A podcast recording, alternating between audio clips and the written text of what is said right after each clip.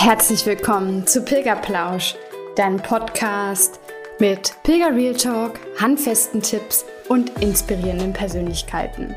Ich bin Denise und als leidenschaftliche Pilgerin, Pilgerbegleiterin und Coach zeige ich dir, wie das Pilgern dich nachhaltig verändern kann. Wenn du ready bist, dann lass uns losgehen.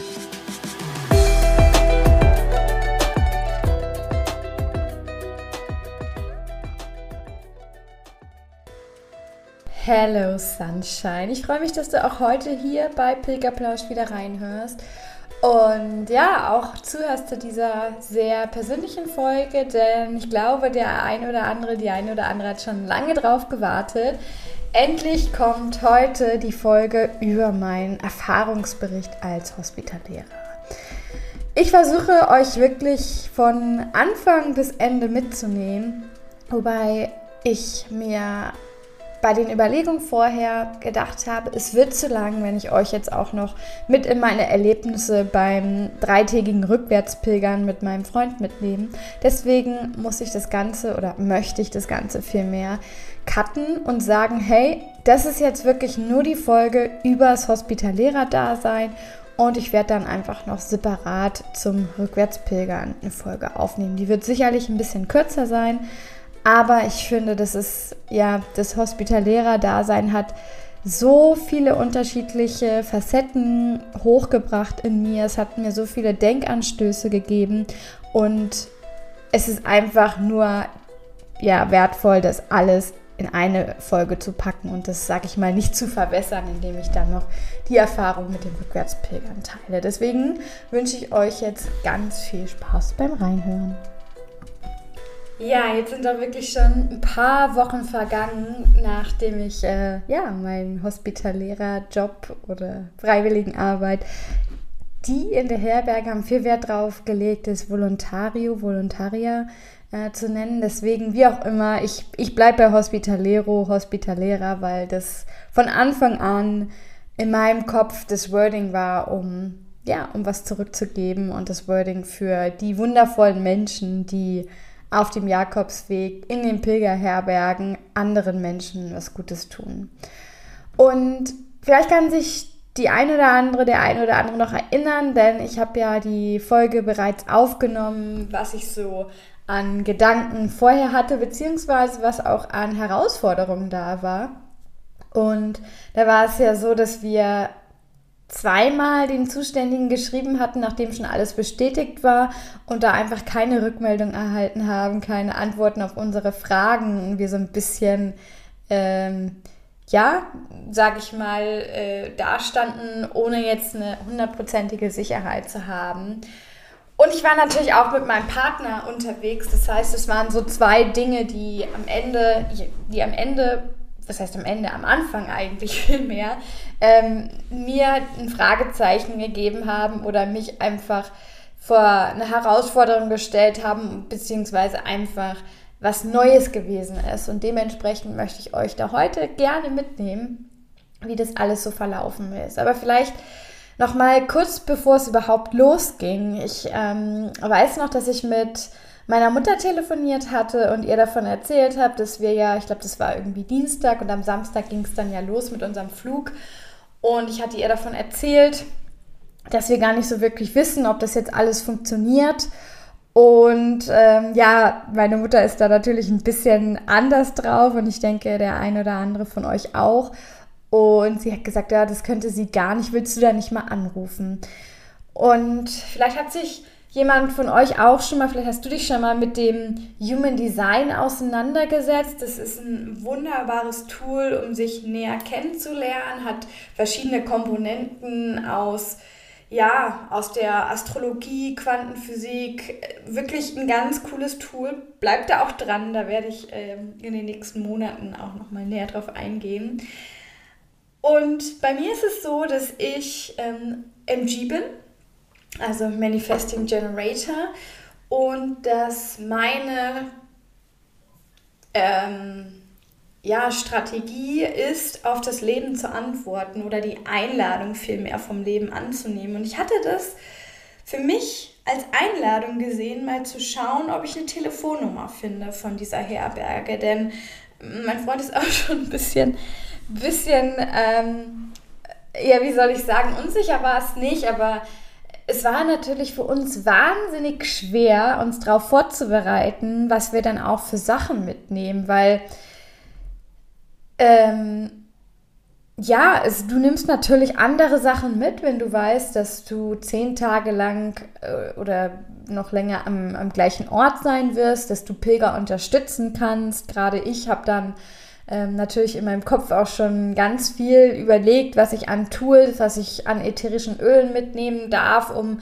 auch ähm, die Pilger sozusagen ganzheitlicher unterstützen zu können. Aber das wären, wären natürlich andere Dinge gewesen, als wenn ich jetzt 10, 14 Tage alleine, äh, was heißt alleine, ähm, nur pilgern gegangen wäre.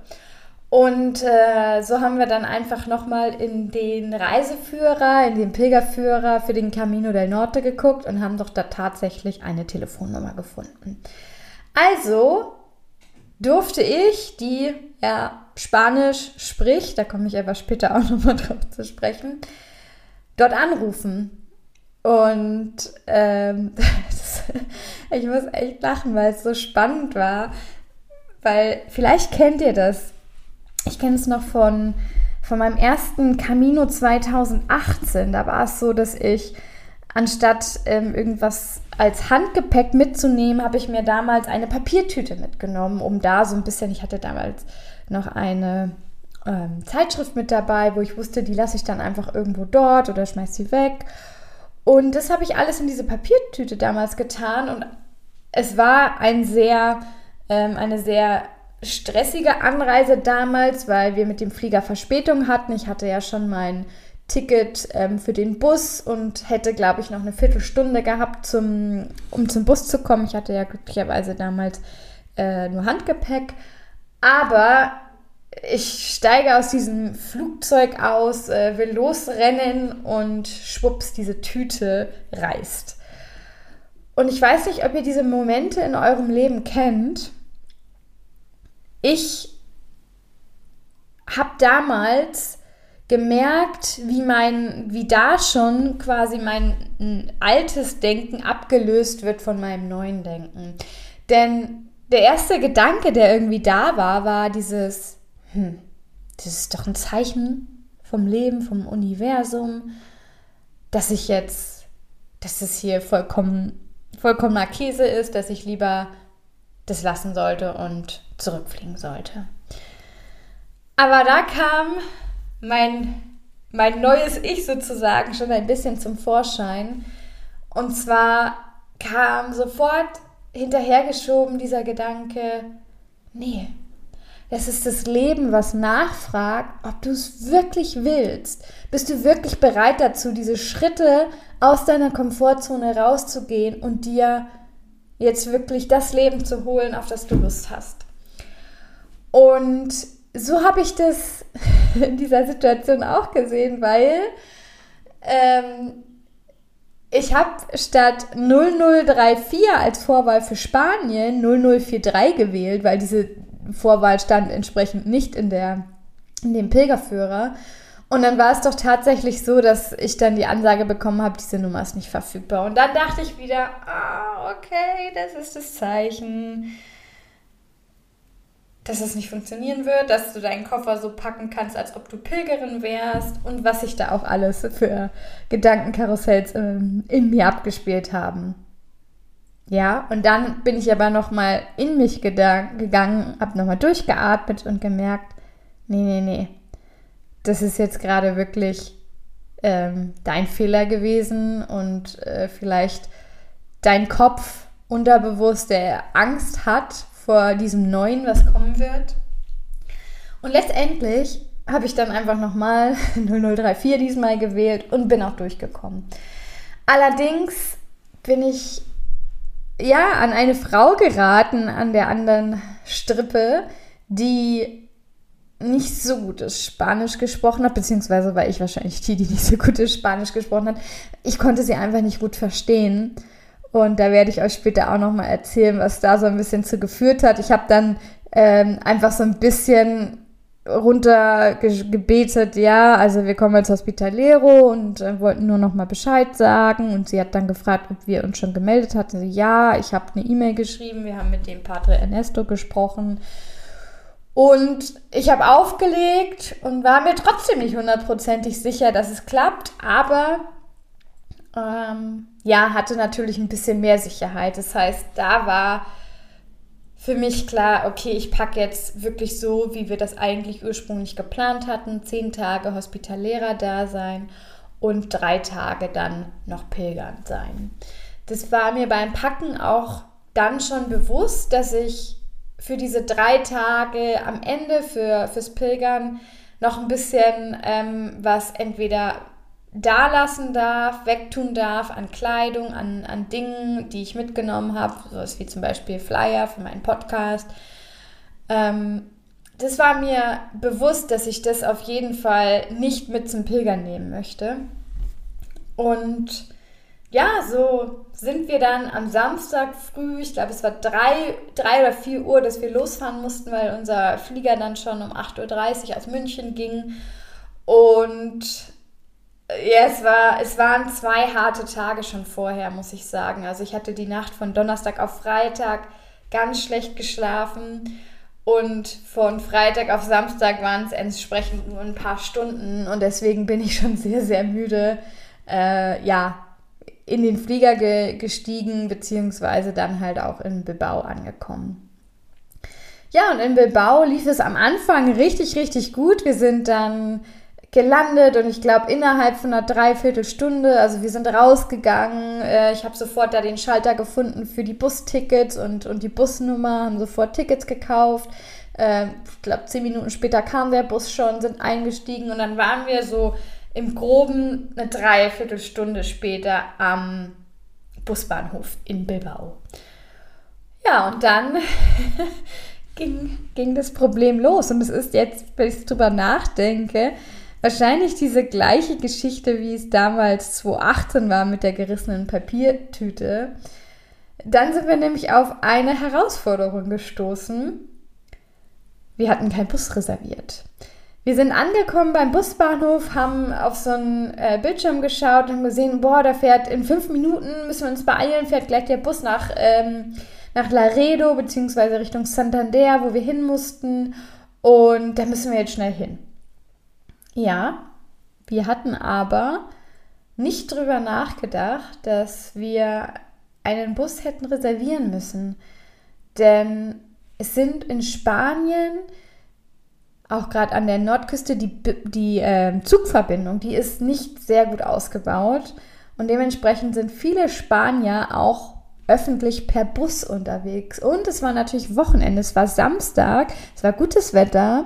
Das heißt, die Menschen wollten auch genau in diese Gegenden fahren, nach Santander, wollten vielleicht aus Bilbao raus, weil ähm, ja, da jetzt, ich habe es nicht mitbekommen, aber ich habe es gehört, dass die Strände da jetzt nicht so schön sind und dass einfach ein bisschen weiter außerhalb man dann hinfährt, um selbst ein bisschen Urlaub zu machen, beziehungsweise kann ich mir auch vorstellen, dass viele Spanier quasi von irgendwelchen Ortschaften oder kleineren Städten dann nach Bilbao gezogen sind, um dort zu arbeiten und um dann am Wochenende vielleicht wieder nach Hause zu fahren oder woanders entsprechend.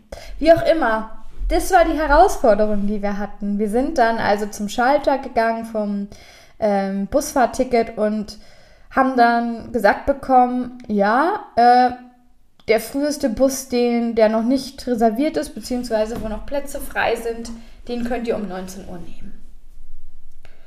Ja, aber da wir ja immer noch nicht so hundertprozentig wussten, was uns erwartet und ob wir da jetzt wirklich gebraucht werden, ob man uns erwartet, dazu kannst du dir, wie gesagt, auch gerne nochmal die Folge 40 anhören, die ganzen Herausforderungen und Gedanken, die ich im Vorwege hatte. Deswegen wollten wir einfach so schnell wie möglich da sein und nicht erst um 19 Uhr, vor allem weil wir auch den ganzen Ablauf einfach gar nicht kannten. Ja, das alles hätte uns also mehr Zeit gekostet und deswegen war ich froh, dass wir dann in die Handlung gekommen sind. Wir haben über Lösungen nachgedacht. Wir haben überlegt, uns ein Auto zu mieten und dann bis nach Santander zu fahren. Das waren noch so 15, 20 Kilometer entfernt von Guemes, wo ja die Herberge war. Aber Guemes ist halt auch sehr, ich sag mal, mitten im Nirgendwo. Das heißt, äh, wir hätten uns dann noch ein Taxi nehmen müssen. Dann war gleichzeitig auch die Überlegung, vielleicht nehmen wir uns ein Blablacar.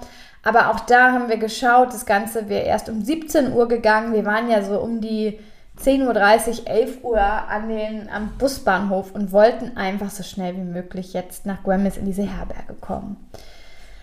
Und ja, da muss ich wieder schmunzeln, weil es ist auch wieder dieses Camino, der, der Camino-Zauber, der Pilgerzauber, der schon, schon da irgendwie auch da war und der sich auch im Hospitalera-Dasein immer oft gezeigt hat, dass ich mich zurückerinnert habe, dass ich beim Flughafen auf dem Boden so Sticker gesehen hatte, Werbesticker von Uber.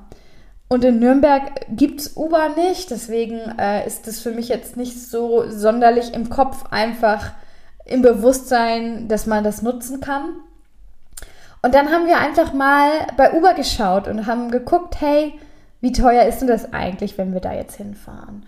Haben so ein bisschen auch Kosten gegen die Zeit abgewegt und haben uns dann einfach gedacht, so what? Wir gehen hier jetzt noch ähm, an alle Fußballfans, ich bin es nicht, äh, bei dem Fußballverein von Bilbao, der war, der war das Stadion direkt neben dem Busbahnhof, da sind wir noch hingegangen, ich weiß nicht, wie, wie dieser Fußballverein heißt. Also irgendwas mit Bebau. Genau da sind wir hingegangen, hatten auch einen wahnsinnig coolen Ausblick direkt auf das, ähm, auf den Platz, haben da noch ein paar Tapas gegessen und haben uns dann das Uber bestellt. Hat um die 100 Euro gekostet. Es war natürlich schon, ja, ein bisschen wieder was äh, an Kosten, aber wir haben uns einfach, wir haben es abgewegt und wir wären jetzt auch nicht so viel günstiger gekommen. Vielleicht wären es 20, 30 Euro gewesen. Ich weiß nicht, wie ich mich entschieden hätte, wenn ich alleine gewesen wäre. Das muss ich auch ehrlich zugeben, ob mir es dann wert gewesen wäre. Aber es war definitiv die richtige Entscheidung. Wir hatten eine richtig super nette Fahrerin, die war cool drauf, hat noch nie was vom Jakobsweg gehört. Das fand ich ganz spannend weil wir sind ja dann so ein bisschen schon an der Küste entlang gefahren und sie hat dann auch gesehen, dass wir unsere Wanderschuhe anhatten und hat dann erzählt, ja, hier kann man auch gut wandern und wir so, ja, ja, deswegen sind wir mehr oder weniger da. Und naja, vielleicht haben wir sie auch noch inspirieren können, irgendwie mal auf den Camino zu gehen. Ja, und dann haben wir uns so Pilger-Feeling-like im Vorwege schon drei Kilometer vorher aussetzen lassen, einfach um so ein bisschen diesen, in diesen ja, in diese Atmosphäre des Pilgerns selbst auch zu kommen. Vielleicht auch, um uns nicht selber die Blöße zu geben, dass wir dann mit dem Auto angefahren kommen. Auf jeden Fall sind wir dann los in der prallen Mittagssonne und sind dann also, ja, nach einer halben Stunde oder sowas, dreiviertel Stunde, in der Herberge angekommen.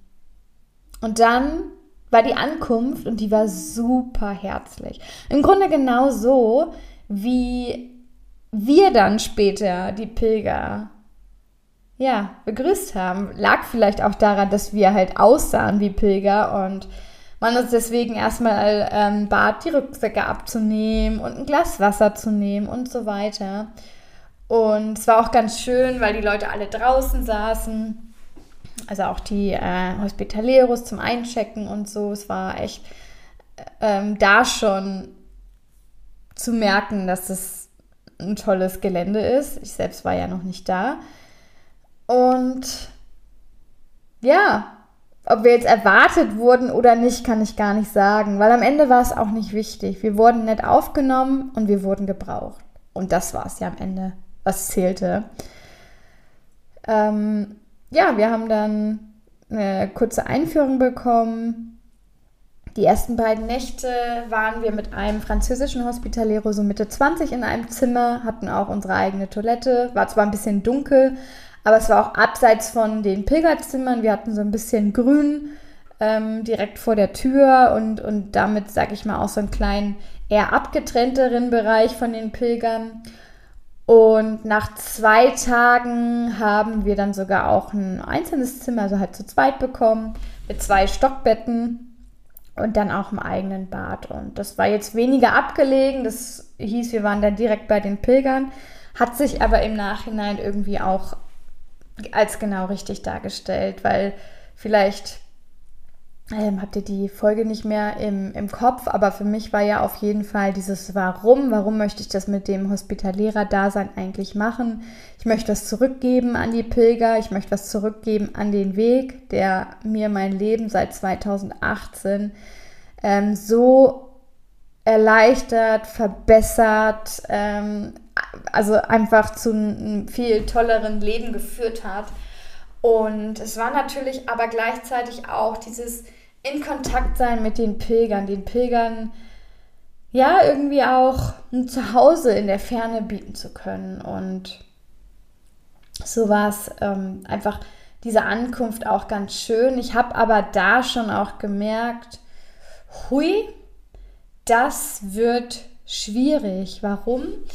Am Anfang waren ähm, zwei Spanier, zwei jüngere Spanier da, wobei man sagen muss, dass der eine auch nur einen Tag äh, Rest Day sozusagen da gemacht hat. Das war auch sehr üblich in dem ähm, in der Herberge, weil es einfach so eine schöne Herberge war, man natürlich oft immer irgendwie Unterstützung benötigen konnte. Das heißt, es gab oft Pilger, die gesagt haben, ich bleibe einen Tag länger und ähm, unterstütze euch und dann gehe ich erst den Tag drauf los. Und so war das da auch. Und die beiden haben natürlich viel Spanisch miteinander gesprochen. Der Franzose hat Spanisch gesprochen. Dann war zusätzlich noch ein älteres spanisches Ehepaar da, die auch Spanisch gesprochen haben. Und gerade dieses ältere Ehepaar, das hat halt gar kein Englisch gesprochen. Es war noch ein Italiener, ein älterer Italiener da, um die 60 vielleicht. Und der war in der Küche ja, und dann gab es sowieso noch als äh, Hauptamtlichen, der ja auch sein Geld da bekommen hat und der auch dort mit seiner Familie gewohnt hat, den Oma. Der hat dort gekocht und so ein bisschen ja, Anweisungen gegeben, wie irgendwelche Tische zu stellen sind oder was heute wichtig wäre. Und ähm, ja, und dann gab es natürlich noch den, den Padre Ernesto, der ist 86 Jahre alt und es ist sein Geburtshaus, diese Herberge. Und die hat sich nach und nach immer erweitert. Ähm, er war viel in der Welt unterwegs, im Reisen, ähm, hatte vorher sogar auch irgendwo in den Bergen, wo man wirklich auch nur zu Fuß hinkommen konnte, ein kleines Häuschen, äh, Entschuldigung, kein kleines Häuschen, eine kleine Gemeinde gehabt, ähm, zugewiesen bekommen, die auch wirklich äh, zum Großteil Analphabeten waren und wo er dann auch davon gesprochen hat, dass, dass er durch die so viel lernen konnte, weil die eine ganz andere, ähm, ganz andere, ich sag mal so, Gesetze hatten, nämlich eher dieses, ja, Gesetze ist vielleicht auch nicht das richtige Wort, einfach andere Normen nämlich dieses Menschliche, diese Liebe, diese Herzlichkeit im Vordergrund stand und man sich da auch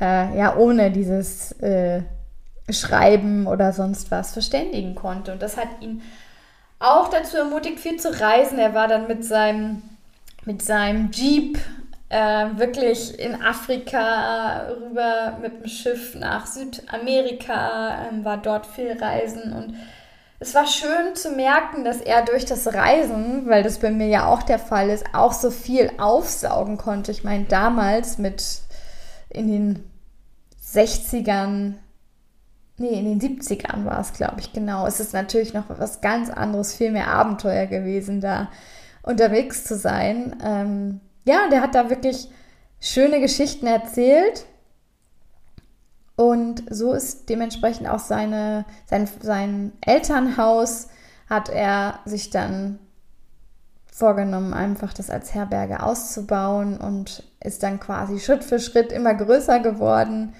Und ja, mittlerweile können in dieser Herberge, wenn ich es jetzt richtig in Erinnerung habe, so um die 120 Leute sogar schlafen.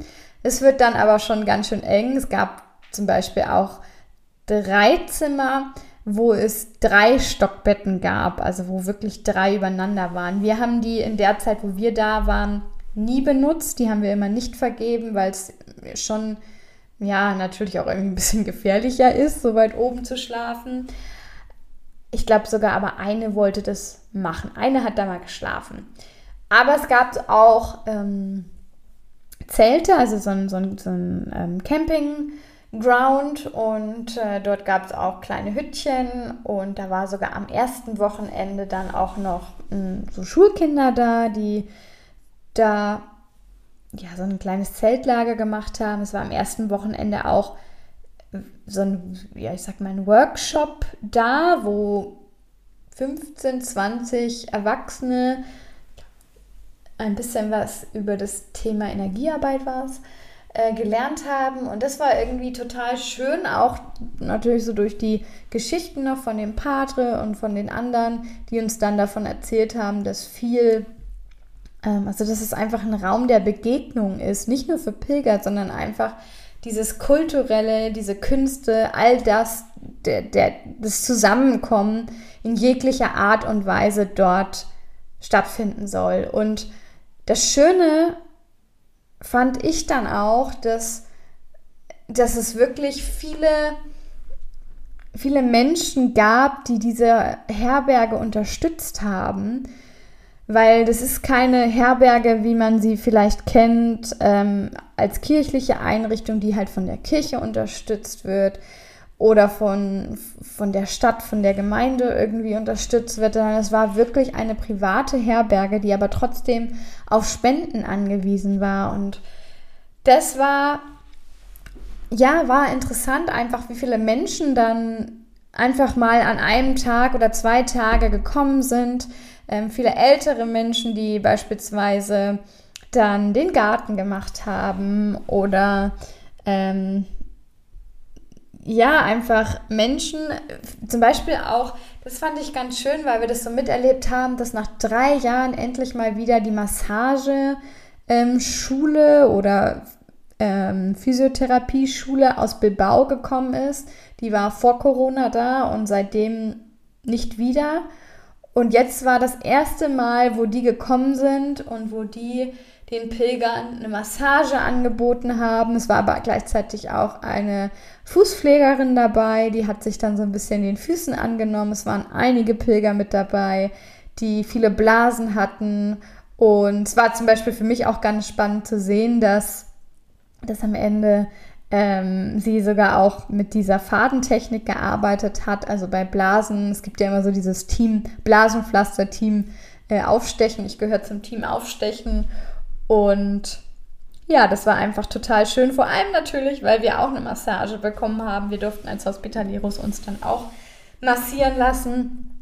Und ja, es war einfach eine total schöne Atmosphäre, muss ich sagen. Vor allem, weil man natürlich auch gemerkt hat, wie viel das gerade den Pilgern gibt, wie, wie froh die darüber sind. Und das war, das war ein ganz besonderer Tag, da kann ich mich noch sehr gut erinnern. Aber ich möchte ja erstmal noch ein bisschen was über die Hospitalero-Familie erzählen. Wir hatten ähm, am Anfang oder eigentlich auch das, das ganze, ähm, die ganzen zehn Tage über so ein bisschen Herausforderung mit dem Spanischen. Einfach weil, wie ich es gerade schon erwähnt hatte, wenig Englisch gesprochen wurde. Und dadurch konnten wir mit dem ja, mit dem Koch beispielsweise, mit dem Padre oder ich vielmehr nicht so in den Kontakt gehen und mich nicht so tiefgründig austauschen, wie ich das gerne getan hätte. Ich habe vor zehn Jahren mein Studium vom Tourismusmanagement abgeschlossen, hatte da zwei, drei Jahre lang Spanisch und bin ja auch nochmal nach Teneriffa geflogen zum Praktikum, habe es dort ein bisschen anwenden können und dachte eigentlich, ja, ich spreche Spanisch. Aber das muss ich jetzt leider ein bisschen revidieren, da bin ich ehrlich. Es ist eingerostet, Vokabeln fehlen und wenn dann noch Menschen kommen aus dem Baskenland, wo sie ja fast sogar eine eigene Sprache sprechen und du sie kaum verstehst, das war wirklich eine große, große Herausforderung für mich. Aber da erzähle ich äh, später einfach nochmal mehr dazu, weil ich äh, einfach euch gerne so Step für Step mitnehmen möchte. Ich äh, habe mir überlegt, dass ich ja euch äh, am Ende einfach noch so über die Herausforderungen und Learnings ähm, ja euch da einfach was von erzählen möchte. Denn jetzt möchte ich gerne drauf zu sprechen kommen, wie eigentlich so ein Tagesablauf von uns als Hospitaleros aussah. Ja, der, äh, es ging früh los. Je nachdem, ob wir Frühstücksdienst hatten oder nicht, ging es entweder um 6.45 Uhr los, also da mussten wir dann vorne stehen, oder um 8 Uhr. Vielleicht hier noch kurz zum Einhaken. Es ist nicht normal in Pilgerherbergen, dass es dort was zu essen gibt. In dieser Herberge ist es aber so, wenn du früh kommst, heißt irgendwann gegen Mittag zwischen 11 und ich sag jetzt mal so 14:45, dann hast du Glück und bekommst sogar noch ein Mittagessen. Das heißt, du kannst dort dann alle Mahlzeiten einnehmen. Ja, und so äh, haben wir dann um 6.45 Uhr, wenn wir dann das Arbeiten angefangen haben, die Pilger ein bisschen den, den Service gemacht. Wir hatten schon den Abend vorher immer alles ähm, bereits gedeckt. Und dann gab es für die Pilger Brot, also Baguettebrot mit Marmelade, mit Margarine und Kekse und Kaffee, Kakao oder Tee. Es war natürlich jetzt kein Fünf-Sterne-Frühstück oder drei, drei Gänge-Menü. Aber es hat gereicht. Und vor allem, ich weiß nicht, ob jetzt ihr schon pilgern wart, aber bei mir ist es so, dass ich am Morgen gar nicht so viel brauche. Manchmal mag ich es dann eher auch vielleicht nur eine Banane zu essen und dann ein, zwei Stunden loszupilgern und mir dann irgendwann ein cooles Café zu suchen, um dort dann zu frühstücken. Ja, und wenn wir dann gegen acht alle Pilger rausgeschmissen haben und nochmal ein bisschen mit denen gesprochen haben, den guten Weg gewünscht haben, dann war es soweit, dass wir, wir Hospitaleros, dann frühstücken konnten. Es gab dann für uns, das war auch sehr spannend, eine, also statt nur Marmelade gab es auch eine Tomate aufgeschnitten mit Knoblauch das war schon sehr spannend mitzuerleben. Ich bin generell nicht so der Brottyp, deswegen war es für mich äh, eine spannende Geschichte, dass es wirklich zu jeder Mahlzeit Brot gab. Und eigentlich esse ich auch keine Tomaten. Ähm, aber da habe ich sie gegessen. Das heißt, Tomaten mag ich jetzt sogar auch etwas mehr durch diese Erfahrung. äh, ja, dann sind wir vielleicht so bis 8.30 Uhr, 8.45 Uhr da gesessen, haben uns noch ein bisschen unterhalten und dann ging es los mit dem Putzen. Ähm, wir haben uns aufgeteilt. Also wir waren ja am Anfang zwei, vier, sechs, sechs Volontarios, sechs Hospitaleros, die geputzt haben und da haben wir uns ein bisschen aufgeteilt. Ich sag mal so, es waren meistens immer so um die, ja, im Groben gesagt, vielleicht 20 Zimmer, die geputzt werden mussten, vielleicht ein bisschen weniger. Meistens waren so irgendwie immer um die 60 Pilger da. 60, ja, es hat so variiert zwischen 50 bis 75. Und wir haben sauber machen müssen die Zimmer. Manche Zimmer hatten eine eigene Toilette, manche hatten sogar auch eine eigene Dusche. Dann mussten die Bad- und Duschmöglichkeiten sauber gemacht werden. Es musste, mussten die großen Töpfe für die Küche abgespült werden und da in der Küche ein bisschen sauber gemacht werden. Es musste der ähm, ja, ich sag mal so, der Speisesaal, es war jetzt kein richtiger Speisesaal, sondern es war weitaus bequemer, äh, komfortabler und, und schöner einfach. Der musste sauber gemacht werden. Und es musste, mussten ab und zu dann auch so die Außenbereiche sauber gemacht werden, die sehr, sehr groß waren. Und genau, es musste noch der, ähm, ja, ich sag jetzt mal so, der Versammlungsraum sauber gemacht werden. Es kommt dann später, warum es diesen Versammlungsraum gibt. Und ja, da kam dann natürlich einiges zusammen und ich muss sagen, ich war echt froh, dass wir uns das so aufgeteilt haben und dass wir da ein ganz gutes, ähm, ganz guten Teil abbekommen haben. Denn mein Freund und ich, wir waren dann dafür zuständig, die drei größeren Räume zu putzen. Das waren die Räume, wo, ja, wenn man jetzt diese zwei Hoch-Hochbetten rausnimmt, dann waren es neun Betten, die da drin waren und ein, ein kleines Bad mit Toilette und mit Waschbecken. Genau, die haben wir sauber gemacht. Dann haben wir den Versammlungsraum nebenan sauber gemacht. Dann gab es da halt noch einen größeren ähm, Outdoor-Flur und Treppenanlagen noch, die wir sauber gemacht haben. Das war, sag ich mal, so unser Bereich. Dann auf der Wiese nochmal geguckt, ähm, was es da so noch sauber zu machen gab. Da war die Wäscheleine, wo öfter noch Dinge einfach verloren oder vergessen wurden. Ja, und die diese ähm, Putz, ich sag mal so, vom Putzen hatte ich schon etwas Bedenken ist übertrieben, aber ich war gespannt drauf, weil Putzen ist wirklich nicht so meins. Das, da kann ich nichts, nichts Gutes mit verbinden, nichts Schönes irgendwie dem abgewinnen. Aber äh, es war dann gar nicht so schlimm. Vor allem, weil ich dann sogar auch noch gesagt habe, hey, also wenn ich schon hier bin, dann kann ich auch die Toilette mit sauber machen. Das heißt, mein Freund und ich haben uns so aufgeteilt. Ähm, ich habe immer die Betten unten gemacht. Er hat die Betten oben gemacht, weil ich einfach mit meiner Größe an die oberen Betten nicht so gut rangekommen wäre. Oder es hätte auf jeden Fall mehr ähm, Turnskills benötigt. Und dann war es so, dass wir uns aufgeteilt hatten. Wir haben dann gesagt, ähm, er fegt, währenddessen mache ich die Badezimmer, also er fegt in dem, im Versammlungsraum, muss man dazu noch sagen.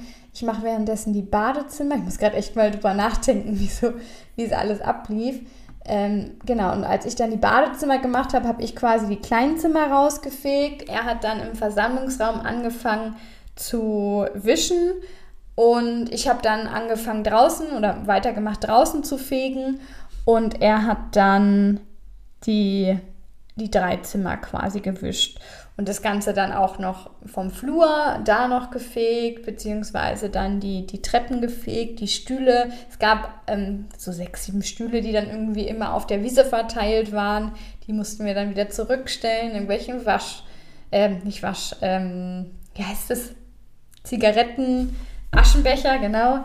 Die dann sauber machen, Sachen von der Leine holen und ja, so verging die Zeit relativ schnell. Ich sag mal, wir waren dann ungefähr bis 11 Uhr beschäftigt, vielleicht 11.30 Uhr. Das Gute war dementsprechend auch, dass andere den Job hatten. Jetzt fällt mir ein, da war sogar noch ein Hospitalero mehr aus äh, Frankreich, genau. Ähm, der hatte sich nämlich immer den, den Bädern, Dusche und, und den Kochtöpfen sozusagen angenommen. Und der Italiener, stimmt, der war ja auch noch da, der hat sich eher so mit den ganzen ähm, Vorbereitungen in der Küche beschäftigt. Und ja, dann hatten wir ungefähr, je nachdem wie schnell wir waren, bis 12 Uhr zumindest Zeit, uns nochmal auszuruhen am zweiten Tag haben wir dann auch dazugelernt. Das heißt, wir wussten, okay, wir brauchen jetzt vorher noch nicht duschen gehen. Wir gehen erst duschen, wenn wir geputzt hatten. Und dann sind wir einfach äh, dann nach vorne gegangen. Vorne haben wir darauf gewartet, dass die ersten Pilger kommen. Wir haben die Pilger eingecheckt. Wir hatten ein größeres Buch, wo wir dann immer die ähm, Passnummer eintragen mussten. Wir mussten eintragen den Namen, wir mussten eintragen, aus welchem Land sie kamen und, beziehungsweise haben sie es selber eingetragen, wir mussten von denen auch nachfragen, welchen Beruf sie haben. Und das fand ich immer ganz, ganz spannend, ähm, weil einfach du gesehen hast, wie viele oder wer von diesen Pilgern gerade unterwegs ist, der diesem der mit diesem Beruf gerade eine Herausforderung hat, einfach weil er vielleicht keinen hat, weil er ihn nicht so cool findet, ähm, weil er vielleicht jetzt Rentner ist und das gerade irgendwie so eine neue Herausforderung ist, das anzunehmen. Also es war wirklich ganz, ganz spannend mitzuerleben. Ich kann übrigens äh, jetzt aus der Erfahrung sagen, es waren, also es waren jetzt nicht vorwiegend, aber die Mehrheit war, waren Lehrer, die unterwegs waren. Und es war auch interessant, weil eine Dame dabei war, die musste, also die wollte einfach ihr Alter nicht angeben. Das finde ich auch ganz, ganz spannend, was dann so für Themen da auf einmal auftauchen, nur anhand dessen, dass du da sitzt und die Menschen eincheckst. Wir mussten dann auch noch den Pass abscannen und ähm, dann von denen eine Unterschrift bekommen. Das ist wichtig in Spanien, weil ja die Guardia Civil sich auch so ein bisschen um die Pilger kümmert und ähm, ja, falls irgendwas passiert, dass man dann immer weiß, wo die zuletzt gewesen sind. Ja, und dann hatten wir die Pilger, ähm, die haben wir ja auch in Empfang genommen. Das heißt, wir haben denen erstmal ein Glas Wasser gegeben, so wie ich es vorhin bei uns erklärt habe. Ich habe oft auch, ähm, weil man, das, man konnte das schon voll schön hören, weil es so eine, so eine Stahltür gab. Die mussten über so eine kleine Wiese den Berg hoch und dann über so ein, ja, über, also diese Wiese war halt so ein, so ein Kuhfeld und dann war es quasi abgetrennt, ihr Weg und dann drüber und durch diese kleine Stahltür durch und die hat halt immer so ein Geräusch gemacht. Das heißt, du hast schon immer gehört, wenn jemand gekommen ist. Und wir haben sie dann, ja, teilweise, wenn ich gesehen habe, dass die auch wirklich sehr geschafft waren, habe ich sogar auch applaudiert, habe ähm, herzlich willkommen gesagt, schön, dass Sie da sind. Und wir haben natürlich dann erstmal gesagt, Rucksäcke ablegen, mal entspannen, Glas Wasser trinken, Keks essen und dann haben wir sie eingecheckt.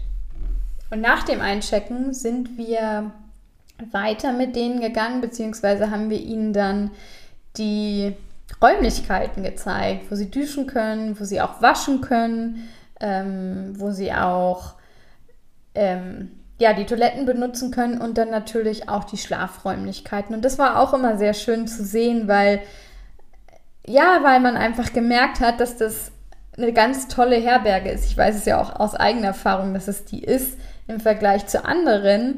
Die hatten halt einen wahnsinnig großen grünen Bereich, eine schöne Fläche, wo du dich als Pilger auch einfach mal ausruhen kannst, wo du mal ähm, ja auftanken kannst, wo du einfach einfach nur entspannen kannst. Und das hast du dann schon immer gesehen, gerade wenn ich sie diese, äh, in diese großen Zimmer gebracht habe, wo sie dann hochgekommen sind und diesen, diese grüne Wiese gesehen haben und auch diese große Wäscheleine. Das war dann schon immer echt schön mitzuerleben. Und für mich war es einfach auch toll, weil wenn du wenn du verpasst hast, die Pilger dort einzuchecken, und es kam leider irgendwann, dann hast du halt weniger von denen mitbekommen, weil dadurch, dass du sie eingecheckt hast, warst du halt schon nah dran, hast dich kurz ein bisschen mit denen unterhalten, ähm, gefragt, wo sie herkommen, was heute herausfordernd war. Du hast einfach schon ein bisschen von den Pilgern mitbekommen, was ich echt ganz, ganz schön fand.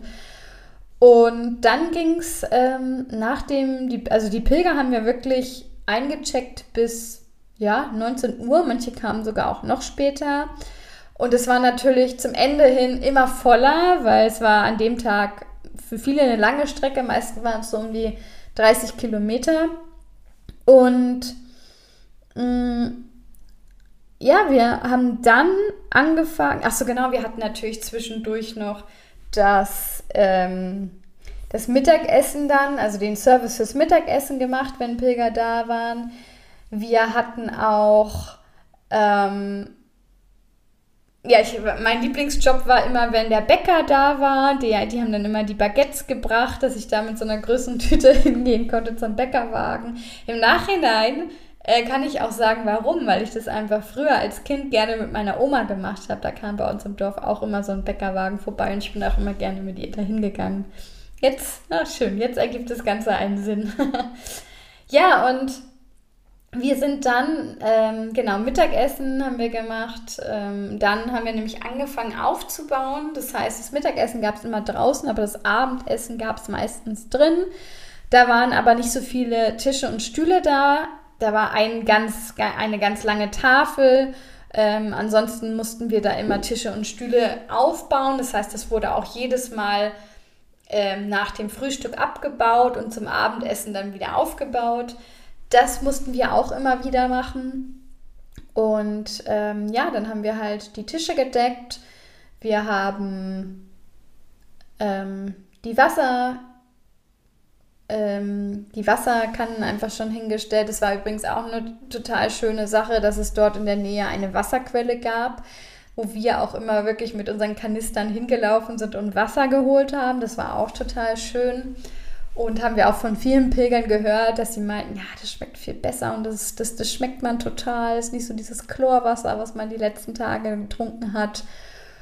Ja, und so war es halt einfach total schön, den, den Pilgern wirklich von morgens bis abends irgendwie auch zu dienen. Ja, das war total toll. Und genau, nachdem dann das vorbereitet war, das Essen, oder vielmehr ähm, ja, Geschirr und, und alles, sind wir dann um 7.30 Uhr zu der, ich sag mal, kleinen Rede von dem Padre Ernesto gegangen. Der hat jeden Abend von 7.30 Uhr bis, ja, man muss sagen, bis 8.30 Uhr genau das erzählt, was ich euch am Anfang ein bisschen erzählt habe über seine Reisen, über, ähm, ja, über die Herberge an sich. Und ich fand es total schön, ich habe aber allerdings diese, ähm, ja, diese Rede ja ganz oft gehört. Das heißt, sie war auch in Spanisch. Es gab immer einen, der dann übersetzt hat. Das waren entweder Hospitaleros ähm, oder sogar auch Pilger. Und wir haben das auch oft gemacht, vor allem mein Freund, der dann übersetzt hat. Also es wurde dann auf Englisch übersetzt und ähm, dass wir dann öfter auch auf Deutsch übersetzt haben, weil es waren schon zwei, dreimal welche da, die halt wirklich gar kein ähm, Englisch oder Deutsch gesprochen haben. Und das war aber für Pilger, und wir haben es ja dann selber noch die letzten drei Tage miterlebt, das war einfach zu spät und zu lang. Sie haben in diesem Versammlungsraum gesessen, wir hatten auch unten Sitzkissen ausgelegt, es war alles sehr schön. Aber es war einfach für einen Pilger zu lang, das muss ich sagen. Das hat man gemerkt. Du hast natürlich gerade auch schon um, um halb acht als Pilger bist du früh meistens los da hast du schon viel früher Hunger. Genau, aber so ging es dann ungefähr um halb neun rüber in ähm, halt sozusagen in diesen Speisesaal und dann haben wir dort den Service gemacht für die Pilger zum Abendessen. Es gab zum Abendessen immer eine, eine Suppe als Vorspeise. Es gab wirklich ein Drei-Gang-Menü. Hat mich auch sehr an das Pilgermenü erinnert, was man sonst in Restaurants bekommt.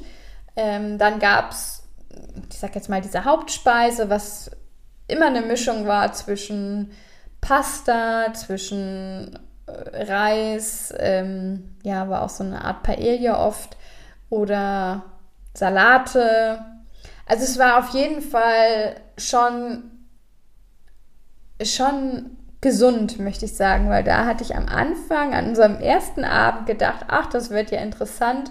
Wir bekommen hier jetzt gerade Nudeln mit Tomatensauce, nicht, dass es das in abgewandelter Form jeden Tag gibt. Aber das war auf, auf keinen Fall der Fall und das war auch total schön. Also ich muss sagen, ich habe dort sehr gesund gegessen, auch wenn mir, wenn ich dieses äh, Baguettebrot irgendwann nicht mehr sehen konnte, weil die das wirklich überall zu hatten. Und ja, spannend war auch, dass es dass die Pilger da auch mal, ich sag mal, ein bisschen verzichtet haben. Man hat da nicht alles bekommen. Es gab nämlich dort nur zum Abend- und Mittagessen eine Flasche Wein für einen Tisch und Wasser. Es gab dort keine Automaten. In näherer Umgebung gab es kein Café oder irgendwas, weil viele dann auch mal irgendwie nach einer Cola oder nach einem Bier gefragt haben. Das war alles nicht möglich.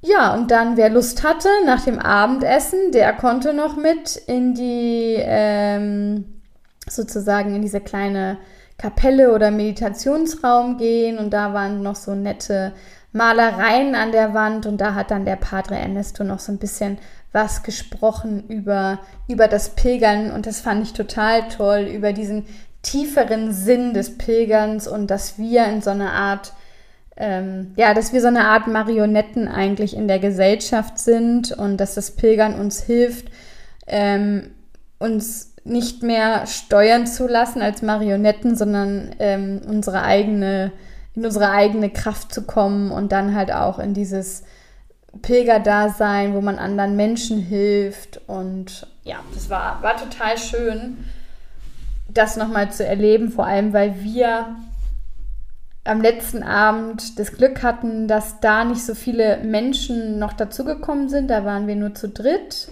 nee, zu viert mit dem Padre, also zwei andere Hospitaleros noch. Und dadurch haben wir halt auch viel, ich habe viel Weisheit nochmal von dem äh, Ernesto einfach einholen können. Ja, und das war so, so, ein, so ein Tag. Oft ging es aber nach dem Abendessen nach diesem Meditationsraum noch weiter, denn wir saßen ja vorne relativ zentral auch bei den Pilgern. Das heißt, wir wurden auch oft noch angesprochen.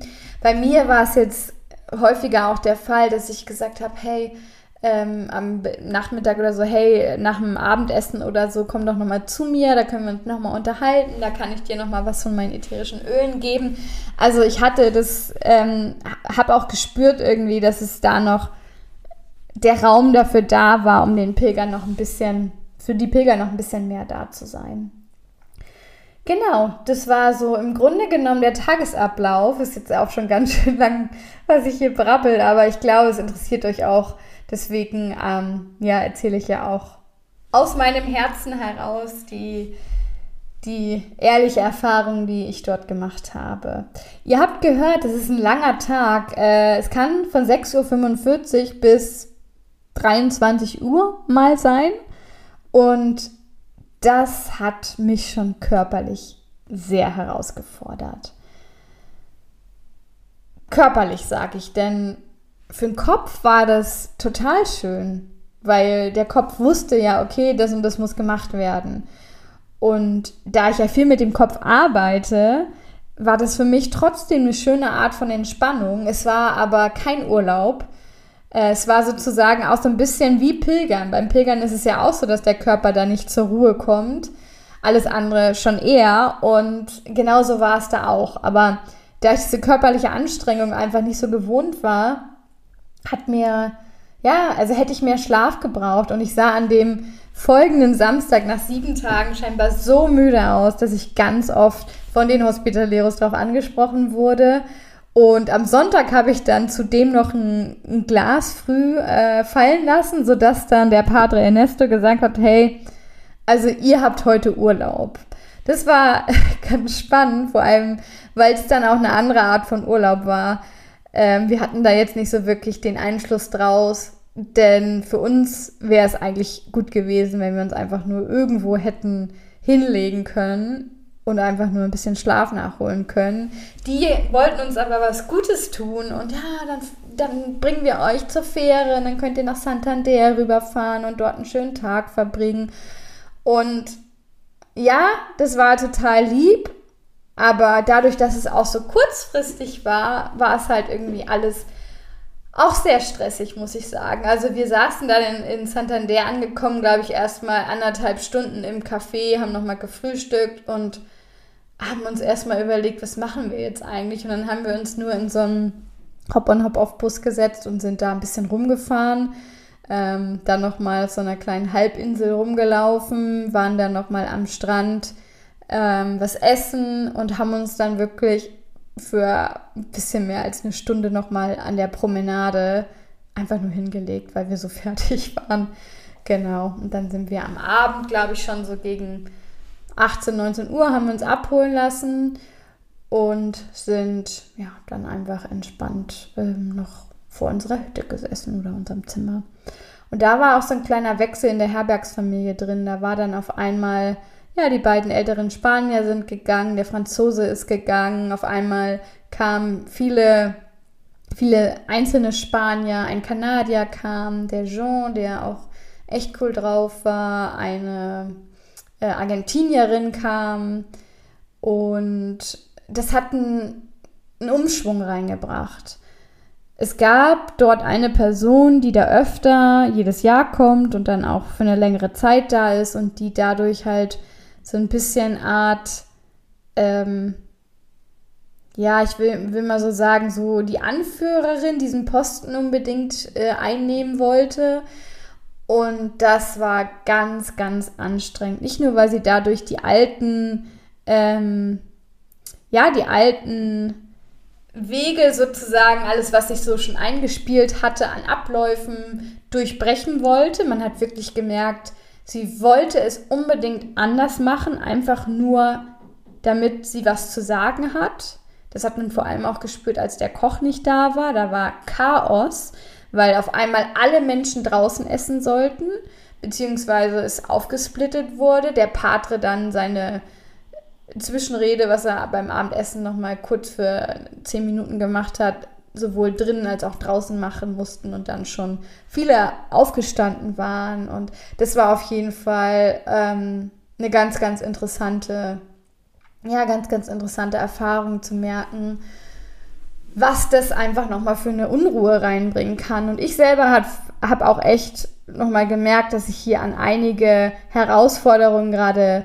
äh, komme. Vor allem jetzt gerade diese Herausforderung, die ich gerade beschrieben habe, war für mich so auch dieses Thema Autoritäten, wo ich sehr gemerkt habe, das ist, das ist wieder dieses Thema, wo andere nicht auf Augenhöhe mit mir kommunizieren und sich für was Besseres halten. Das hat für mich, also geht halt ganz weit weg von meinen Werten von Authentizität und Menschlichkeit und wie gesagt Augenhöhe ähm, dass ich da auf jeden Fall noch mal mehr in die Geduld und Akzeptanz gehen konnte, musste. Aber es war natürlich auch einfacher, weil ich ja, ich wusste ja, ich bin nicht mehr lange da. Für Menschen, die das jeden Tag miterleben müssen und wenn du dazu gehörst, sei es bei der Arbeit oder wirklich in deinem näheren Umfeld, dann möchte ich dich auf jeden Fall einladen, da mal ganz tief in dich zu gehen und dich zu fragen, ist es das noch wert, das, das mitzumachen? Denkst du vielleicht gerade nur so in erster Konsequenz, oh Gott, dann muss ich mir einen neuen Job suchen? Oder magst du auch mal weiterdenken in zweiter Konsequenz, dass dich das irgendwann wirklich auch ausbrennen lassen wird? Ja, Mensch, jetzt muss ich mal einen Schluck Wasser nehmen. Das ist ja unglaublich, dass ich heute doch so viel quatsche. Mm.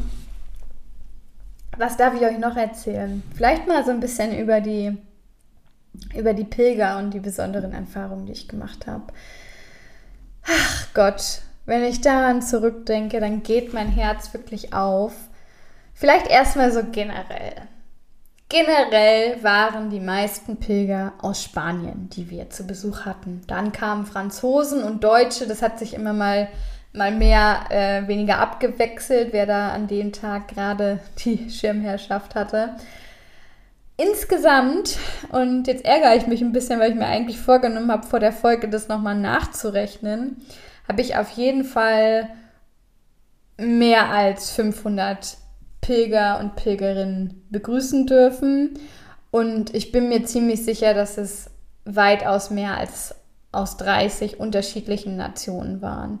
Klar, Deutsche, Franzosen, Spanier, es waren aber auch Mexikaner dabei, Bolivianer, es war ähm, eine aus Kasachstan dabei, es waren Chinesen dabei, Koreaner dabei, es waren Australier dabei, ähm, Amerikaner. Es waren ganz, ganz viele tolle Leute dabei und es war wirklich für mich wieder dieser schöne Spiegel, The World is One Big Family. Und ja, das war einfach schön, wieder mitzuerleben. Und ich muss auch sagen, jeder Tag, gerade wenn ich halt äh, so lange da war, durch die, ja, durch diesen Wechsel hat es ja auch so ein bisschen Schichtwechsel gegeben oder es, generell eine Schicht wurde eingeführt. Wir hatten dann die Schicht von 12 bis 15 Uhr oder von 15 bis 18 Uhr. Ich hatte die letzten zwei Tage die Schicht von 12 bis 15 Uhr. Und klar hättest du auch noch freiwillig da sitzen bleiben können, aber man muss sagen, ähm, dadurch, dass halt ne, mir die Erholung dann auch wichtig war, habe ich einfach die letzten zwei Tage vielleicht schon unbewusst ähm, nicht mehr so viele Pilger empfangen können und dadurch war schon ein Schritt, sage ich mal, rausgemacht aus diesem Hospitalero-Dasein. Und ja, dieses Schichtsystem hatte halt Vor- und Nachteile. Ich glaube, wenn ich mehr als diese zwei, drei Tage noch dort gehabt hätte, dann hätte ich das auf jeden Fall für mich noch, noch mal überdenken müssen, wie ich mit diesem Schichtsystem klarkomme. Natürlich haben dadurch Leute mehr ähm, Erholung bekommen. Man muss auch dazu sagen, das möchte ich unbedingt noch mal erwähnen, dass wir zu den jüngeren Leuten gehört haben und dass es wirklich sehr spannend war zu sehen, wie unterschiedlich die Kulturen arbeiten. Wir als Deutsche, man muss es sagen, wir waren, haben immer angepackt, wir haben gesehen, wenn wir eigentlich was von drinnen holen wollten und hier aber draußen noch was stand, natürlich haben wir das mit reingenommen und keine Wege sozusagen doppelt gegangen, während vor allem die Spanier wirklich ein bisschen Träger waren und auch immer ganz oft nach Siesta gefragt haben und so weiter. Im Grunde kann man sagen, vielleicht haben sie dadurch mehr auf sich gehört, aber ähm, es war auf jeden Fall auch eine Herausforderung.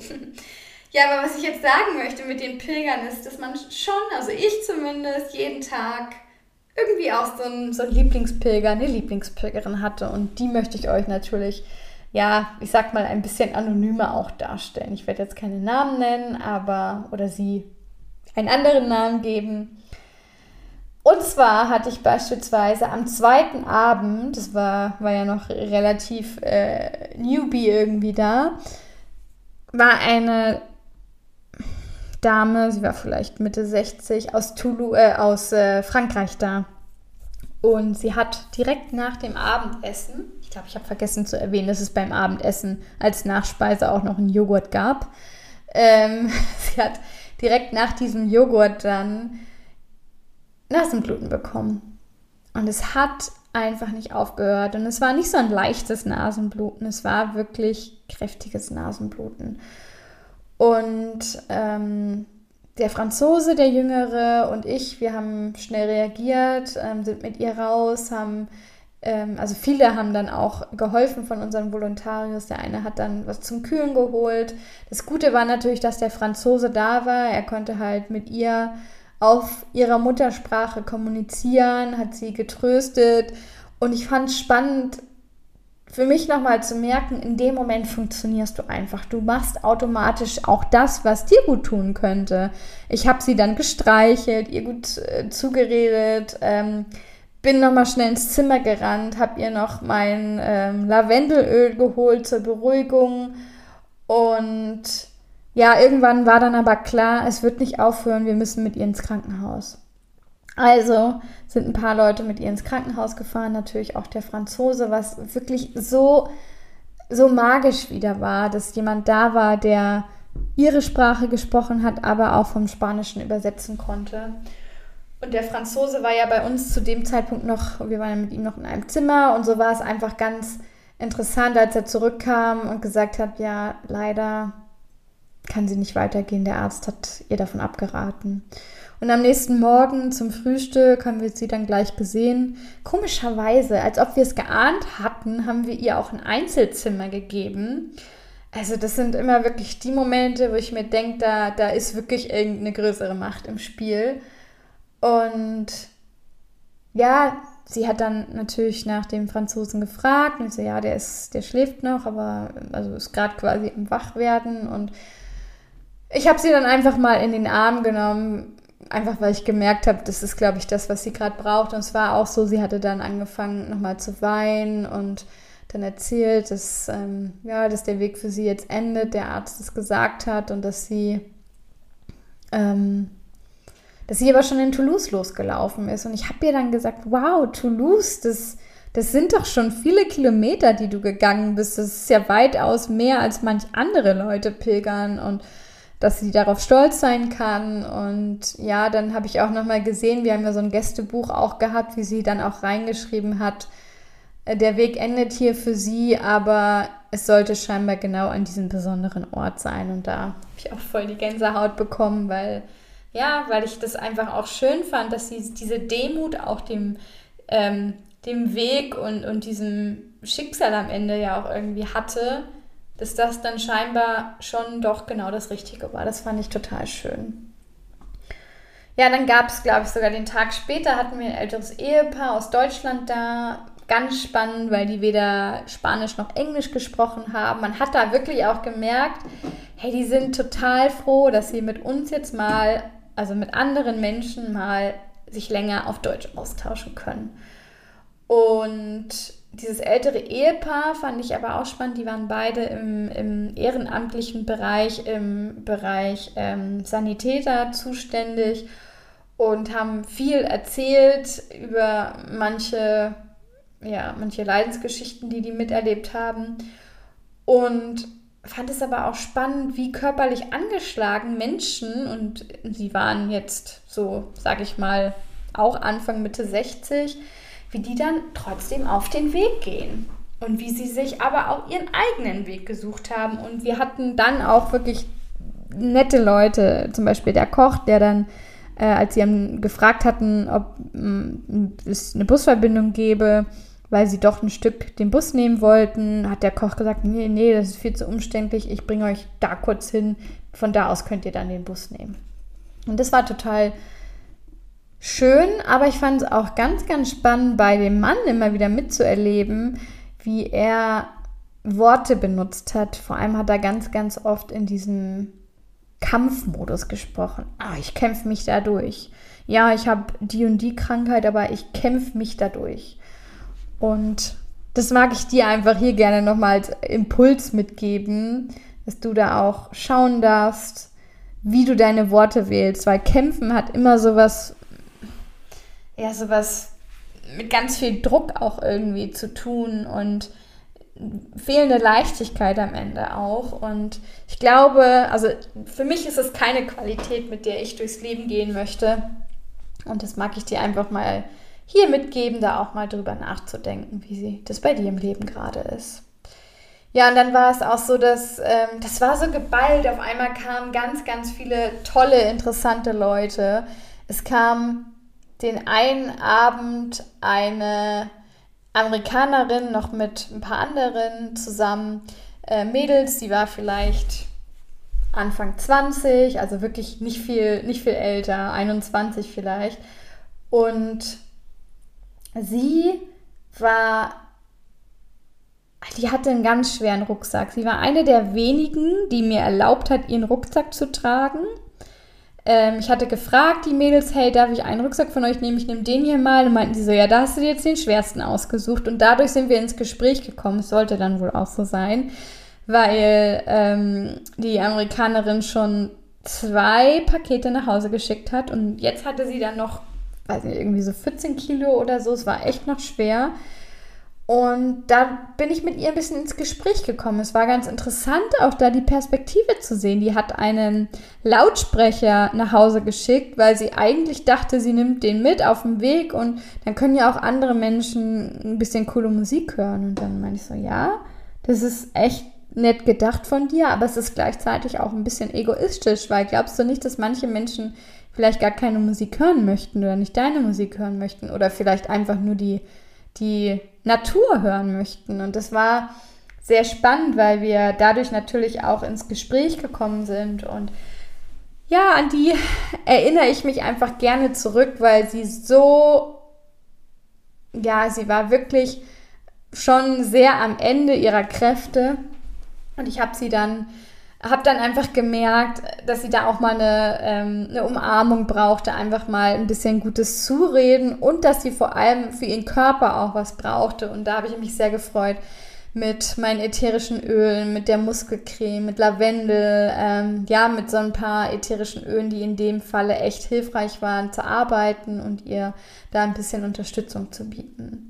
Und am nächsten Tag habe ich es auch zurückbekommen. Ich habe von ihr eine ganz, ganz lange Umarmung bekommen und ja, du bist so ein Engel und ich danke dir und du hast mich jetzt wieder ähm, auf den Weg gebracht und das war, das ist genau das am Ende, warum ich es auch gemacht habe also was zurückzugeben und dann natürlich auch irgendwie zu wissen, es hat funktioniert, das Zurückgeben.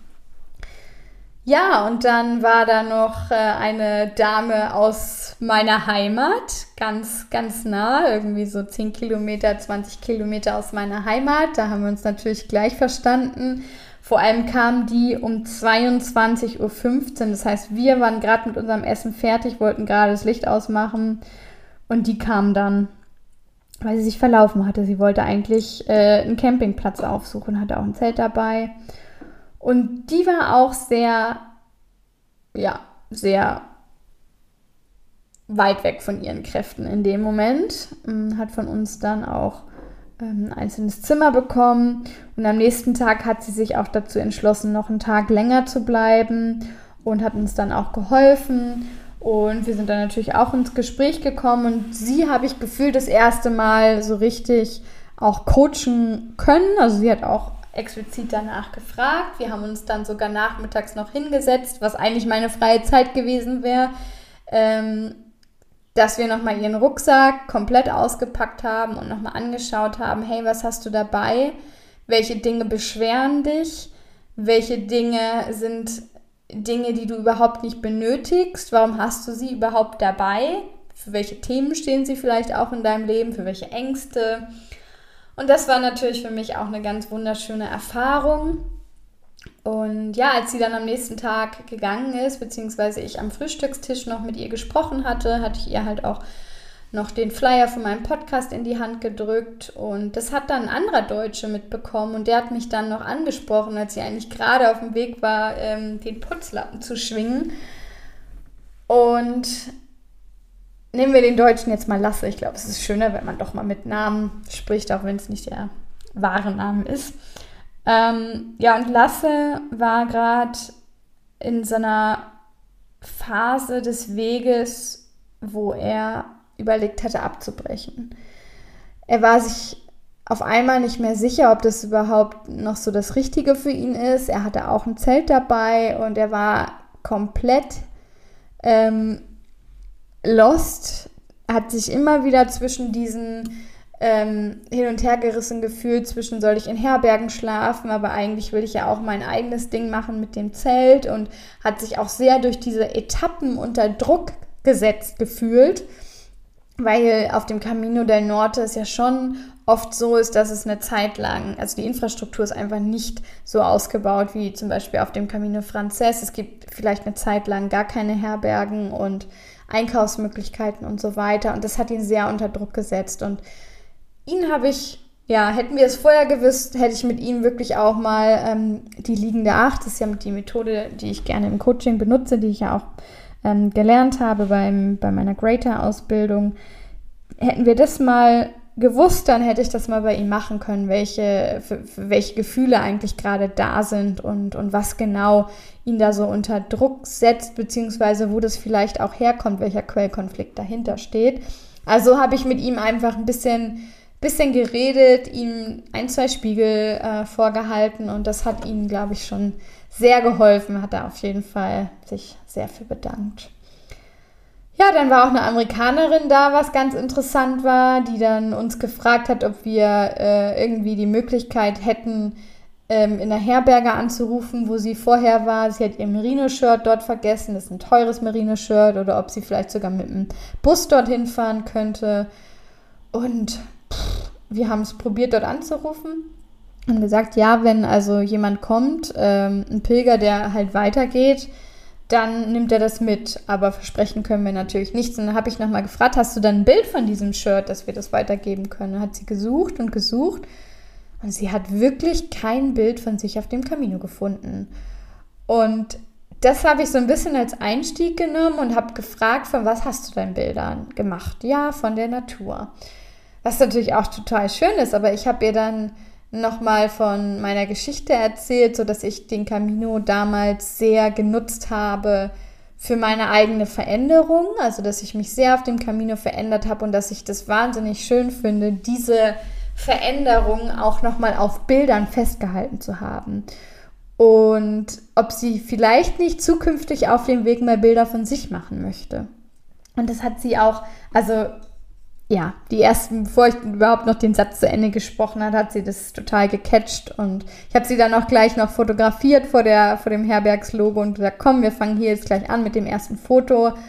Und das waren so kleine, kleine Dinge, aber das sind, wie ich im Nachhinein ja von mir auch weiß, das sind manchmal vielleicht auch gerade die Momente, an die man sich später, ähm, gerade so bei so Scheidewegen, ähm, noch gerne zurückerinnert.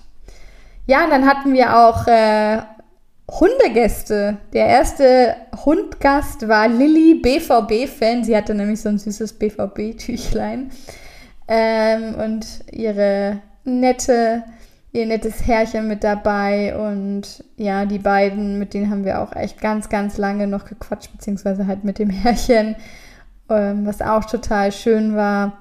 Am nächsten Tag kamen wieder zwei Hunde äh, am Anfang haben, haben die sich als Mutter und Sohn vorgestellt. Ich habe dann beide zu ihrem ja, Häuschen auf dem Campingplatz gebracht und der Sohn wollte aber gerne mit seinem Zelt einfach allein schlafen. Und als ich dann nochmal mit den, also zu der Mutter sozusagen gekommen bin und ihr gesagt habe, ich kann gerne auf die Hunde aufpassen, wenn zum Beispiel diese Rede jetzt von Ernesto ist und so weiter, das war interessant, weil sie hat sich dann mir auch geöffnet und erzählt, hey, also er ist eigentlich gar nicht mein Sohn. Wir haben hier so ein Projekt, ähm, wo ich ihn betreue. Er ist ein Systemspringerkind.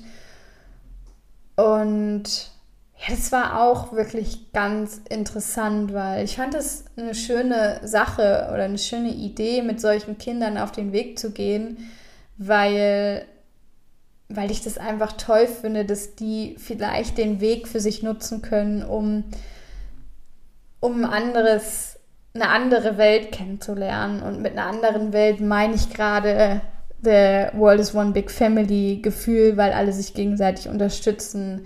Ähm, vielleicht auch dieses Gefühl für ihn, dass er nicht seine Geschichte auf dem Weg ist, sondern dass er seine Geschichte neu schreiben kann. Das war total toll und irgendwie war es dann auch schön am Abend. Wir waren eigentlich schon sehr fertig von unserem, ähm, ja, von unserer Arbeit, saßen noch vorne bei uns ähm, vor der Tür und dann kam dieser Junge noch vorbei. Ich glaube, er war so 19. Und man hat schon gemerkt, dass er durch seine Art sehr auf sehr nach Anerkennung sucht. Also hat viel Witze gemacht, viel, viel Aufmerksamkeit einfach auch gesucht. Und er hatte gehört, dass ich mit meinen ätherischen Ölen vielen Pilgern schon geholfen habe, ähm, an dem Tag auch, und hatte dann äh, gefragt, ob ich irgendwas auch für seine Blasen am Fuß hätte und gesagt, ja klar, setz dich mal hin. Und ja, so saßen wir dann auch zu dritt mit meinem Freund noch da. Und ich habe selbst gemerkt, fand ich auch nochmal spannend zu erleben, ähm, wie ich innerlich erstmal so diese, diese Schublade nicht auf, also sie war ein bisschen geöffnet, aber wie ich sie dann aktiv wieder zumachen musste, dass ich ihn jetzt durch diese Geschichte, die mir halt ähm, seine ähm, Betreuerin dann ja erzählt hatte, ihn nicht in irgendeine Schublade einfach stecke. Und es war ganz schön, er hat dann halt auch viel offen kommuniziert, was ihm so widerfahren ist. Ähm, ja, dass er halt auch viele Freunde hatte, die ihn, die nur Freunde waren, weil er scheinbar gut klauen konnte und so weiter. Und ich fand es dann ganz schön, weil ich, weil ich dann halt versucht habe, mir einfach zwei, drei Dinge so aus meiner Perspektive mitzugeben. Und ja, es hat sich, hat sich gut angefühlt und er hat sich auf jeden Fall auch nochmal sehr bedankt ähm, ja, für diese tolle Offenheit und hat auch nochmal gesagt, wie schön das eigentlich ist, dass, dass die Menschen so sind, wie sie sind hier auf dem Camino. Das war ganz toll. Ja, Leute, ihr hört schon, guck mal, es ist, äh, es, es ist eine lange, lange Folge und das ist auch genau der Grund, warum es heute definitiv keine Erzählung mehr gibt zum äh, Camino Rückwärtslaufen. Ich möchte mit euch aber nochmal kurz so meine Herausforderungen und Learnings von dem Hospitalehrer-Dasein teilen, denn ich glaube, das ist auch sehr, sehr interessant und vielleicht kann ja die eine oder andere, du dir ein bisschen was davon auch mitnehmen und ein bisschen auch davon lernen. Das Spanisch hatte ich schon erzählt. Viele haben einfach äh, nur Spanisch gesprochen.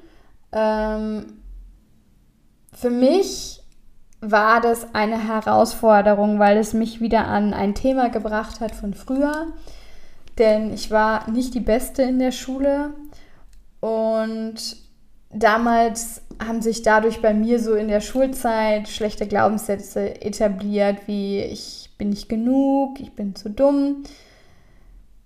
Und das hat sich jetzt nochmal gezeigt, nicht nur unbedingt, weil ich das Spanische nicht hundertprozentig gesprochen oder verstanden habe. Nein, weil mein Freund ja auch noch da war und er kein Spanisch gesprochen hat. Das heißt, es war wie so eine Testsituation.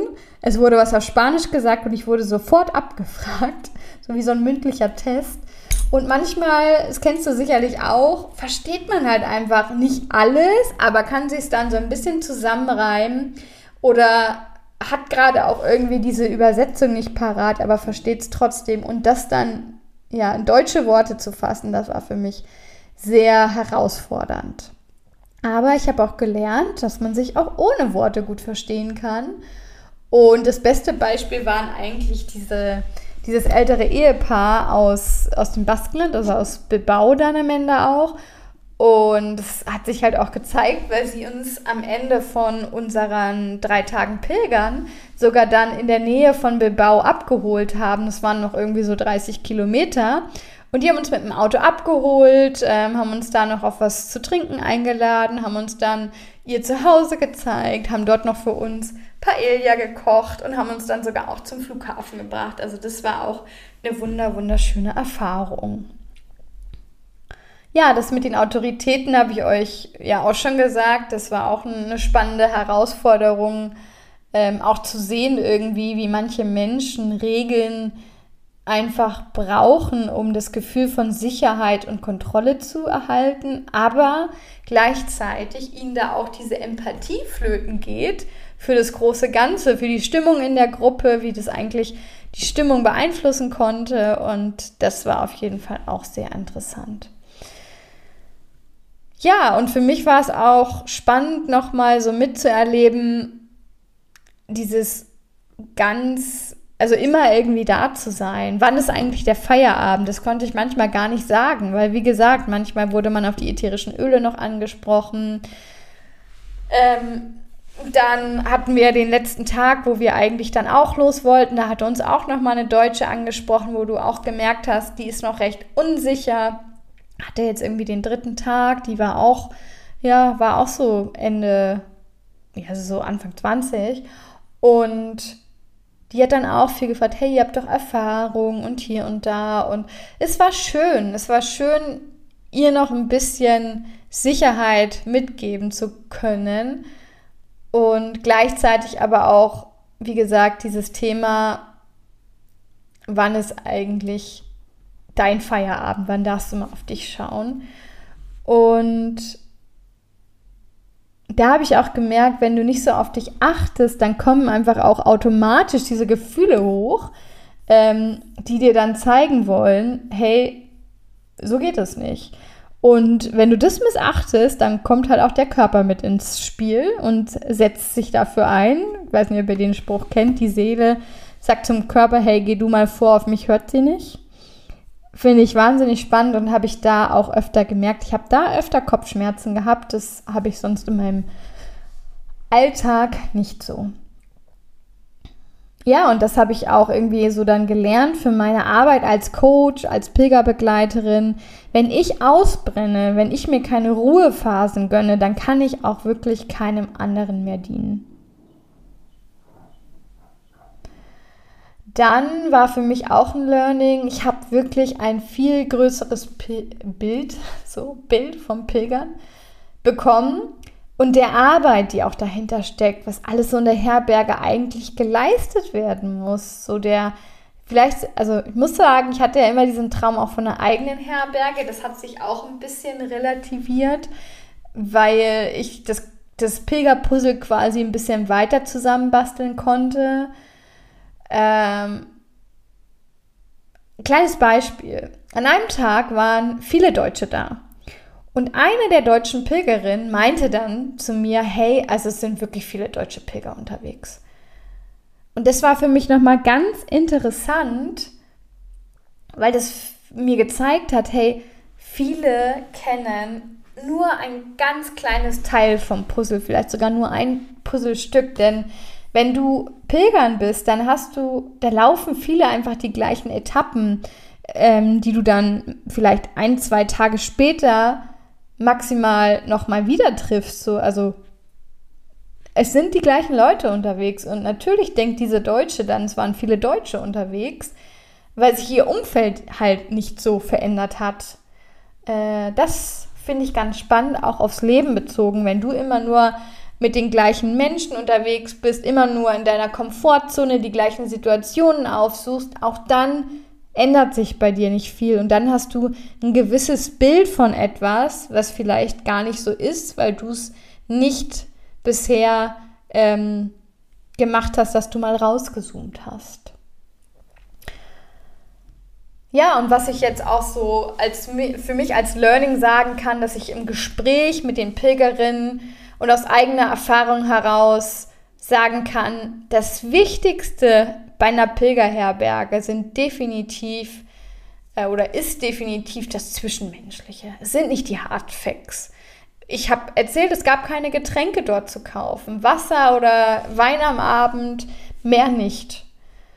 Und was mir auch aufgefallen ist, der erste Eindruck, diese Begrüßung ist super, super wichtig.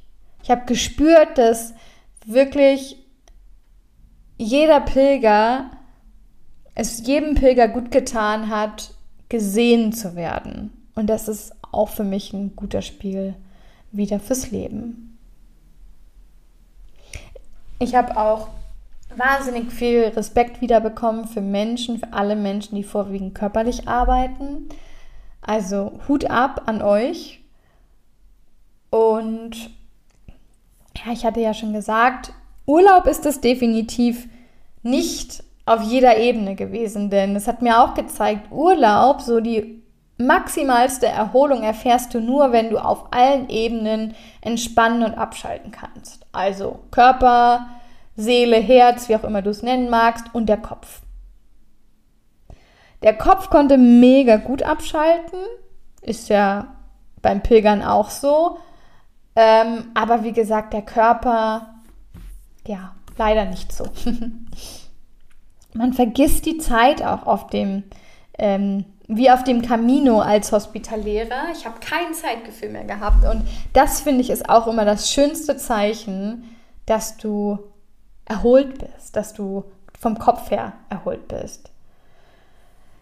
Was mir mit meiner Vision als Pilgerbegleiterin, als Coach nochmal bewusst geworden ist, ich bin auf dem richtigen Weg. Denn hier in der Herberge wurden, wurde mein, mein, ich sag mal so, meine Vision schneller akzeptiert und natürlich auch gebraucht. Ich hatte so das Gefühl, oder ich habe das Gefühl, aktuell muss ich noch viel Überredungsarbeit leisten, warum es überhaupt wichtig ist, dass man einen Coach an seiner Seite hat, warum du vorm Pilgern, aber auch äh, auf und nach dem Weg mich als Wegbegleiterin und Spiegelhalterin brauchst, warum die Perspektive von außen uns die Augen extrem gut öffnen kann.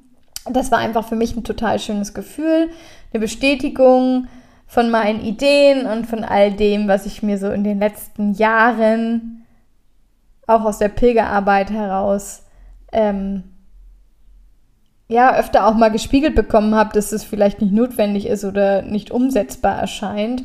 Das konnte durch das Hospitalärer-Dasein auf jeden Fall ähm, ja, eliminiert werden. Dann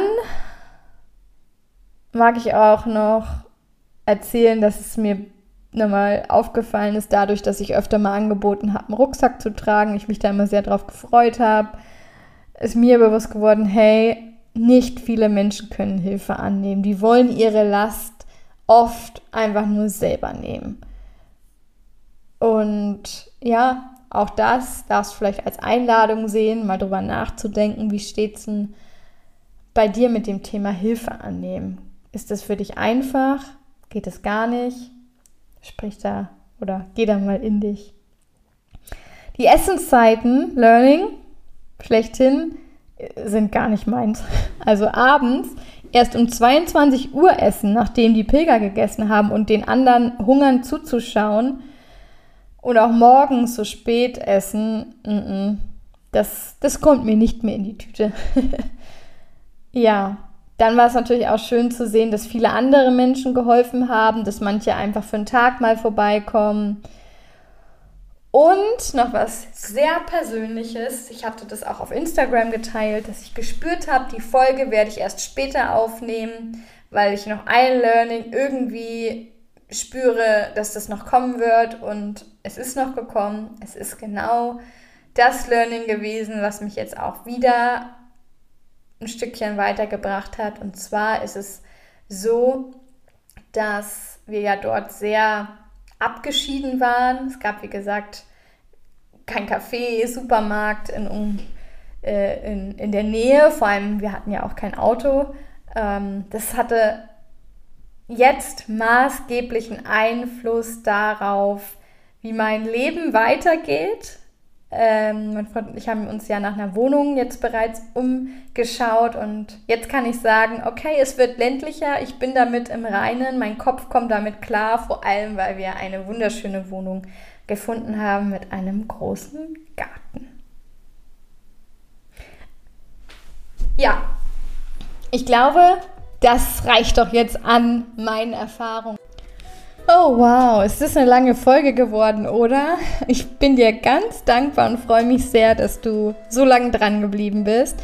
Aber hey, das waren zehn Tage vollgepackt mit, ähm, mit ganz vielen wunderschönen Dingen, die ich dir natürlich auf jeden Fall auch erzählen wollte.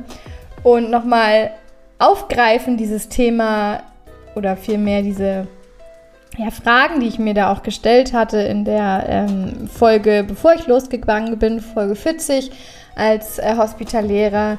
Es war gar nicht schlimm, die Bleibende zu sein. Es war schön, die Menschen auf ihren Weg weiterschicken zu können, ihnen einen schönen Weg zu wünschen, ein Stück oder ein, ein ja, eine Zeit lang Wegbegleiterin zu sein, ihnen ein Zuhause in der Fremde geben zu können mit manchen Pilgern hätte ich mich gerne noch länger unterhalten, aber ich bin sehr schnell in meine Akzeptanz gekommen und es war einfach wunderschön, die Pilger unterstützen zu können und, und dieses Zuhause in der Fremde ihnen geben zu können. Ja, und ich hoffe, dass dir diese Folge einen anderen Blickwinkel, einen Blick hinter die Kulissen gewähren konnte, es dir Spaß gemacht hat, mal zuzuhören, mal andere Perspektiven zu erfahren und dass du dadurch vielleicht Lust bekommen hast, auch die Pilgerwelt als Hospitalärer zu unterstützen oder einfach nur jetzt den Mut gefasst hast, die Schuhe zu schnüren, den Rucksack aufzusetzen und einfach loszugehen, weil du weißt, es sind da draußen wirklich ganz, ganz tolle Menschen, die dich beherbergen und für dich da sind. Und du weißt ja, Geh doch jetzt bitte endlich für dich los, denn du weißt, jeder Schritt zählt. Deine Denise.